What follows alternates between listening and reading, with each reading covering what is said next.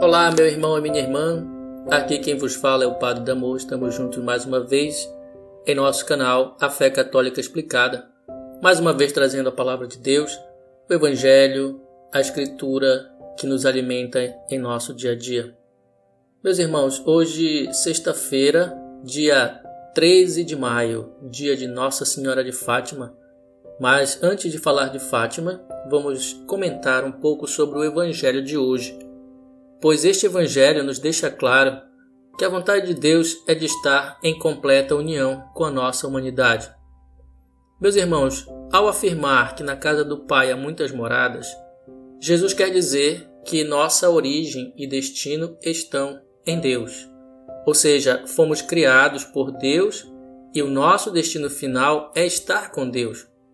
Nosso ponto de partida e nosso ponto de chegada é a vida em Deus. Em outras palavras, podemos dizer que pertencemos ao Senhor Criador de todas as coisas. Fomos criados à sua imagem e semelhança. Isto nos deixa a seguinte reflexão, meu irmão, minha irmã que me ouve. Deus não nos criou para o nada nem para a perdição. Deus nos criou para a eternidade, para vivermos nele. Por esse motivo é que a nossa vida só tem sentido quando conhecemos Deus, quando buscamos estar com Ele e o servimos. Porém, irmão e irmã, para conhecermos verdadeiramente a Deus, é preciso que conheçamos o seu Filho, nosso Senhor Jesus Cristo, o Verbo de Deus encarnado. É só em Jesus que encontraremos a face humana de Deus. Só através de Jesus é que conheceremos a nós mesmos. E é Jesus que nos revela a nossa imagem divina pela qual fomos criados. Ele mesmo se declarou e se declara como o caminho para o Pai. É Ele quem nos revela a verdade e a vida guardadas em Deus. E diante de tantas tribulações deste mundo, Jesus pede para que o nosso coração se mantenha sempre confiante no Pai e nele mesmo.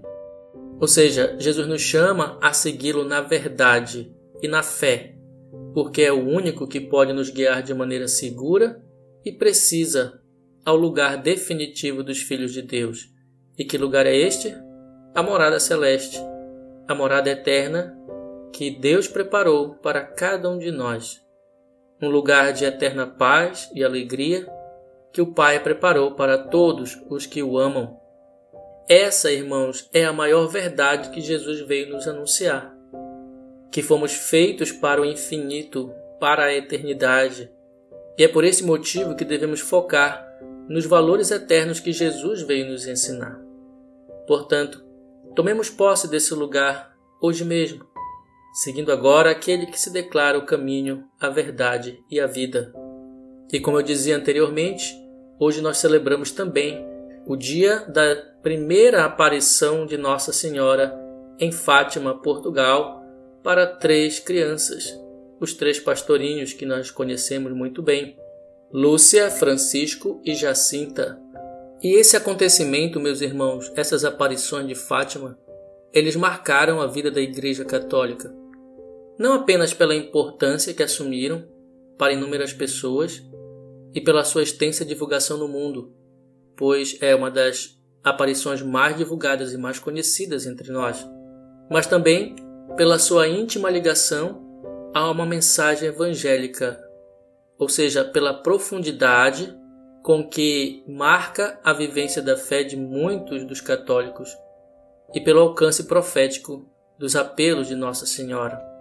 A Igreja confirmou que estas aparições apresentam uma proposta de fé válida para a concretização da vida cristã. E o mistério que envolve esse acontecimento toca o coração de muitos fiéis porque através desse acontecimento podemos sentir sempre a presença materna da Mãe de Deus e nossa Mãe.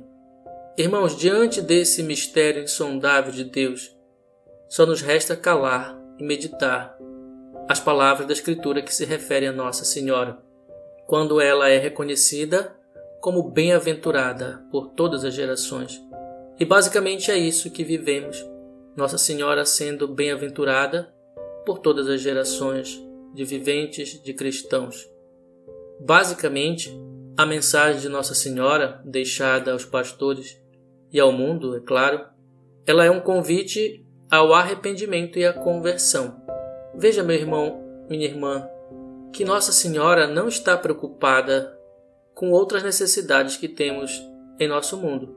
E são muitas as necessidades que poderíamos listar aqui, especialmente as necessidades sociais mais gritantes que nós temos, violência e tantas outras coisas. Mas a sua prioridade e a sua preocupação está na salvação dos seus filhos, dos filhos de Deus que foram confiados a Jesus. Por isso, nada melhor do que buscarmos esse arrependimento e essa conversão que precisamos e que o mundo tanto precisa. Viver o mistério de Fátima é basicamente viver o mistério da salvação que o mundo precisa conhecer. Por isso, irmãos, sejamos também esses divulgadores desse mistério. E como faremos isso? Buscando a nossa própria conversão buscando a nossa santificação em primeiro lugar. Ou seja, você e eu fazendo isso, nós já estaremos divulgando o segredo de Fátima. Já estaremos divulgando essa mensagem de Nossa Senhora para o mundo. Nós já estaremos sendo testemunhas do amor de Deus e com certeza instrumentos de conversão na vida de tantas outras pessoas. Por isso, hoje, de maneira especial, convido você a rezar o terço e pedir a conversão de alguém em particular. Pode ser de uma pessoa próxima de sua família. E também rezar pela conversão do mundo inteiro. E para finalizar, meus queridos, essa reflexão, vamos rezar hoje uma oração que foi destinada a Nossa Senhora de Fátima e que diz assim: Santíssima Virgem, que nos montes de Fátima vos dignastes revelar a três humildes pastorinhos os tesouros de graça contidos na prática de vosso rosário, incutir profundamente em nossa alma o apreço em que devemos ter com essa devoção, para vós tão querida, a fim de que, meditando os mistérios da vossa redenção, que nela se comemora, nos aproveitemos de vossos preciosos frutos e alcancemos a graça que vos pedimos nesta oração, se for para a maior glória de Deus. Honra vossa e proveito de nossas almas. Amém. E com isso, então, finalizamos essa nossa reflexão, pedindo mais uma vez que Nossa Senhora abençoe a sua vida, a vida de sua família e as pessoas por quem você já rezou ou irá rezar no dia de hoje. Deus te abençoe e que Nossa Senhora nos guarde hoje e sempre. Nossa Senhora de Fátima, rogai por nós. Em nome do Pai, e do Filho, e do Espírito Santo. Amém.